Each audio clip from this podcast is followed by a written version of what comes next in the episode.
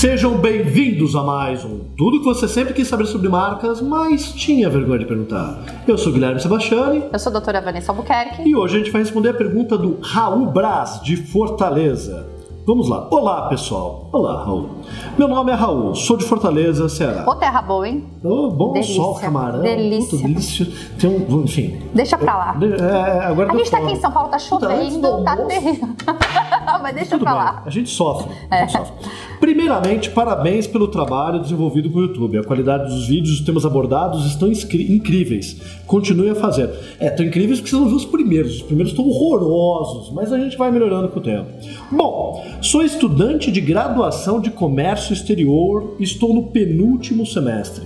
Porém, estudo em contrapartida design gráfico por mim mesmo e desejo atuar na área principalmente na questão de branding e design de logos. Ainda uma dúvida se eu devo fazer graduação em design gráfico ou se devo optar por uma pós. Isso não é a pergunta dele, mas ele lançou a dúvida, eu vou começar respondendo. A pergunta vem depois. Cara, você está fazendo pós-graduação em comércio exterior? Pra que, que você se envolver numa área que não vai te dar dinheiro, você vai sofrer? Então, assim, é, se você tem dinheiro de família, né? Se você é rico, você. Cara, então daí tudo bem, você pode ir para a área de design, não tem problema, daí para de fazer comércio exterior e vai fazer uma graduação em design. Mas design não dá dinheiro. Mas você não tá entendendo, ele quer fazer uma relações internacionais. O design internacional com É, não sei, a gente não entendeu, né? Manda depois o que você realmente quer fazer. É, assim, se de repente a família tá te obrigando, né, a fazer alguma área, eu entendo, a gente entende. A gente tem aqui o Yuri, que cuida da parte comercial do escritório, e ele tem uma graduação parcial em design, depois foi fazer direito. E ele é ovelha negra da família, louco. porque ele vem, ele vem de uma família de designers, entendeu? Então ele, ele é ovelha negra da família porque ele se formou em E direito. agora ele faz direito por quê? Não, não, ele se formou em Ah, ele se direito, formou. é, bacharelado em direito, e aí a família toda de designers, o avô era designer, a mãe era, mas tudo Entendi. bem. Entendeu? Mas você tem, você tem futuro na área de comércio exterior. Mas vamos lá.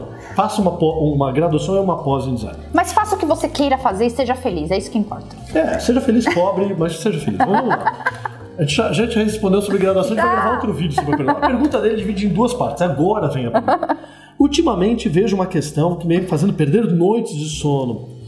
É, às vezes a gente perde a noite de sono, mas calma, né? Que quando termino um trabalho de logo design ou até mesmo uma ilustração, como posso proteger os meus trabalhos de plágio e pirataria e de todas as questões de direito autoral sendo freelancer? Aí, claro, você só vai ser plagiado se você for bom. Se você for ruim, você não precisa se preocupar. Nossa, já tá? acabou com o menino, Não, tadinho. não, mas ele faz comércio exterior, de repente ele é muito bom como designer, ele está sofrendo problema de plágio, então talvez ele esteja futuro na área de design. Vamos lá. Como é que um freelancer protege os seus trabalhos contra alguém que vai roubar a sua obra, a sua criação, Vanessa? O que eu sugiro é que toda vez que você vá apresentar um trabalho ou como freelance ou para um determinado cliente, tá? Por mais que vocês na área de design não gostam muito do papel, tá?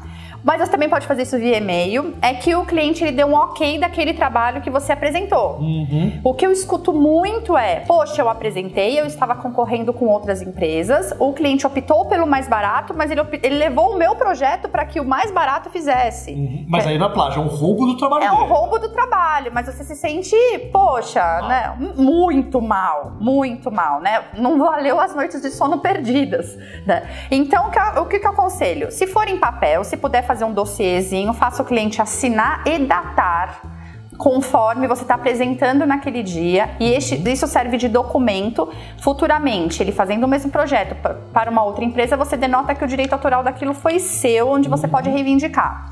Se for de maneira digital, você manda um e-mail, tenta é, esboçar no corpo do e-mail, tá? Para que o cliente já veja na hora que ele abre o e-mail que não deixe somente como anexo. Uhum. Porque, gente, o anexo ele pode ser totalmente mutável. Quem mexe com a questão de tecnologia hoje em dia mexe com qualquer coisa. Então nós precisamos ser mais fidedignos possível aquilo que foi a- Manda, manda uma imagem no corpo do no e-mail. corpo do e-mail. Tá. Quando ele abrir, ele já vai ver que aquele foi seu projeto Uhum. né, inicial. Ele dá um ok. Ok, vou analisar. Ok, ainda um tenho reunião. ainda, é um Não, recebido, né? até porque você está concorrendo com outras empresas, né? Então esse que é o teu medo do plágio, da cópia, enfim. Então, para que ele já veja, você pode mandar um material complementar no anexo, mas é importante que seja no corpo do e-mail. E precisa ter resposta nos e-mails. Se vocês virem é, vídeos anteriores, a gente tem firmado muito isso. Precisa ter resposta. Teoricamente, quando você manda, a pessoa não responde, ela pode ou não ter recebido. Agora, você como autor, você inevitavelmente vai estar sujeito a alguém copiar e plagiar o seu trabalho. O importante, você pode ter feito um trabalho fictício, você criou uma ilustração e publicou no teu site. Você tentar juntar provas de anterioridade para processar a pessoa, a empresa que tá, copiou o teu trabalho, ou alguém copiou e está usando sem dar os direitos de devido crédito, alguém copiou e disse, ah, fui eu que criei, que daí é configura o plágio. O que é importante é você ter conseguir juntar provas de anterioridade para justamente poder processar. Agora tem que entender o seguinte, tem, quando a gente fala de criação, coisas que você consegue proteger porque tem uma originalidade relativa naquela obra. Nunca tem uma originalidade total, né? Mas tem na criação de logos muita coisa que é lugar comum, que é banal ou que há uma probabilidade de alguém chegar naquele resultado por uma coincidência. Então você tem que também criar uma obra que seja original para caso alguém te copie, você conseguir ter argumentos para mostrar. Então se você utilizou na tua identidade visual uma tipografia pronta para fazer o logo, Cara, a pessoa pode ter usado a mesma fonte que você. Se Sim. você foi lá e fez um desenho todo personalizado, todo único, por isso que é importante dominar essas técnicas de design de lettering, fazer algo personalizado, ele copiou um detalhe que não é comum numa família tipográfica, você consegue começar a ter argumento de prova para mostrar, puxa, né? Eu fiz um R com uma perninha que ninguém nunca inventou e o cara teve lá igual, me mostra algum lugar que tem uma perninha igual. Você começa a juntar nesses vários pequenos detalhes componentes que vão te ajudar a processar quem está utilizando. Né? É, então, é, o que é interessante é, que às vezes vem algumas perguntas corriqueiras que falam assim: eu posso proteger o formato de letra e a primeira pergunta, porque eu não crio marcas, né? Por isso que nós temos o Sebastiani. e fala assim: o seu formato de letra foi criado ou você pegou naquela relaçãozinha lá do Word, assim, onde tem vários lá, Times New Roman, Arial, Verdana. Ah, não, é uma letra de lá. Então você vai proteger o quê? Não é seu. Não é seu. Você já está se apropriando e utilizando de algo que já tem criação. Hum. Então não tem como fazer isso. Aí entra outra situação. Nós protegemos o conjunto da marca com aquele nome, com aquela forma de escrita, com aquele desenho. Com aquela cor. Exatamente. Aí vem um conjunto e não propriamente dito somente a questão da letra mesmo. E aí ele traz uma segunda complementação que não é em relação eventualmente o cliente roubar o trabalho dele e não pagar, ou nem em relação a alguém copiar o trabalho dele e não pagar. Assim, como é que fica na situação do cliente que tem uma marca? Como o cliente pode se proteger para que aquela marca que de repente vai desenvolver a marca da Montanhês e Albuquerque como que a Montanhesa Ficou Albuquerque... linda, viu? Depois vocês olham, tá linda. Como é que a Montanhesa Albuquerque tem que se proteger para que alguém não vá lá e copie uma marca que agora é direito patrimonial dela? Então vou reler a pergunta só para a gente ver mais de respeito a isso. E para complementar a pergunta, como essa questão de direitos autorais funciona no âmbito de uma empresa ao vender o projeto a um cliente para que ele não sofra com problemas de plágio? Essa questão do projeto, quando ele diz projeto marca, né? É isso que eu estou entendendo. É, tá registrar a marca. A, gente responde como a gente Ah, entendeu. É, a gente registra a marca. A única forma de você provar que você tem a propriedade em cima de um nome é protegendo-a como marca no INPI. Uhum. É a única forma. Tem outro dia chegou uma pessoa no escritório que falou assim: "Olha, eu inclusive registrei no cartório algumas coisas que eu já fiz para minha empresa, inclusive o nome. Então, eu não preciso proteger no INPI". Pensa assim, gente. Você vai no cartório de títulos registrar um imóvel? Imóvel. Não. Por quê? Porque existe cartório de imóveis para você registrar um, o imóvel. Então, cada coisa tem seu lugarzinho. Então, o lugar certo da marca é no INPI. Se você for em outro lugar, por mais boa fé que você tenha, você não está registrado. Essa questão de mandar correspondência uhum. para si mesmo, que é muito comum, inclusive. O pessoal fala bastante. Muito... Ah, não, eu vou mandar correspondência para mim mesmo, porque aí fica lacrado o envelope e tem a data do correio. Mas por que, que você vai fazer isso? Existe a NPI, existe a Faculdade de Belas Artes. Por quê? Até porque lembra a época de Dom Pedro fazer isso, né? Não tinha outra forma, vamos mandar correspondência para si mesmo. Né? E você tem, claro, o NPI é para o registro da propriedade da marca. O teu Sim. cliente vai, vai proteger ali. Mas que você tenha feito uma ilustração, é, a ilustração não é marca, ou mesmo você criou um logo, mas não foi para um cliente, você quer proteger aquilo como uma obra criativa. Aí você vai registrar na Escola de Belas na Artes. Na Faculdade de Belas né? Porque daí você vai ali registrar que você tem aquela anterioridade, mas aquilo não te dá o direito sobre aquela marca. É a marca ali é meramente um desenho que você está protegendo, é. não tem proteção de marca. Inclusive, a Faculdade de Belas Artes, ela não é possível é, proteger o nome É somente a parte visual. Inclusive, eu aconselho quando o cliente tem algum personagem, uhum. alguma coisa criativa que leve muito em consideração, tirando o nome, que ele proteja, porque é interessantíssimo. O direito autoral é irrestrito ao segmento de atuação. Já a marca é por ramo de atividade. Por outro lado, a marca você pode renovar a de eterno o direito autoral, ele vem de 70 anos depois da morte do autor. Do autor, né? exatamente. Que são os problemas da Disney hoje, deles terem estão tentando trabalhar Mickey como marca para tentar prorrogar ah, os direitos de Mas aí, não, mas aí é o Mickey, não, mas aí é uma grande sacada da Disney, porque eles protegeram como direito autoral e como marca. Sim caiu, uma questão de uhum. 70 anos após a morte do autor, mas eles estão sempre renovando como marca. Então quer dizer que um anula o outro.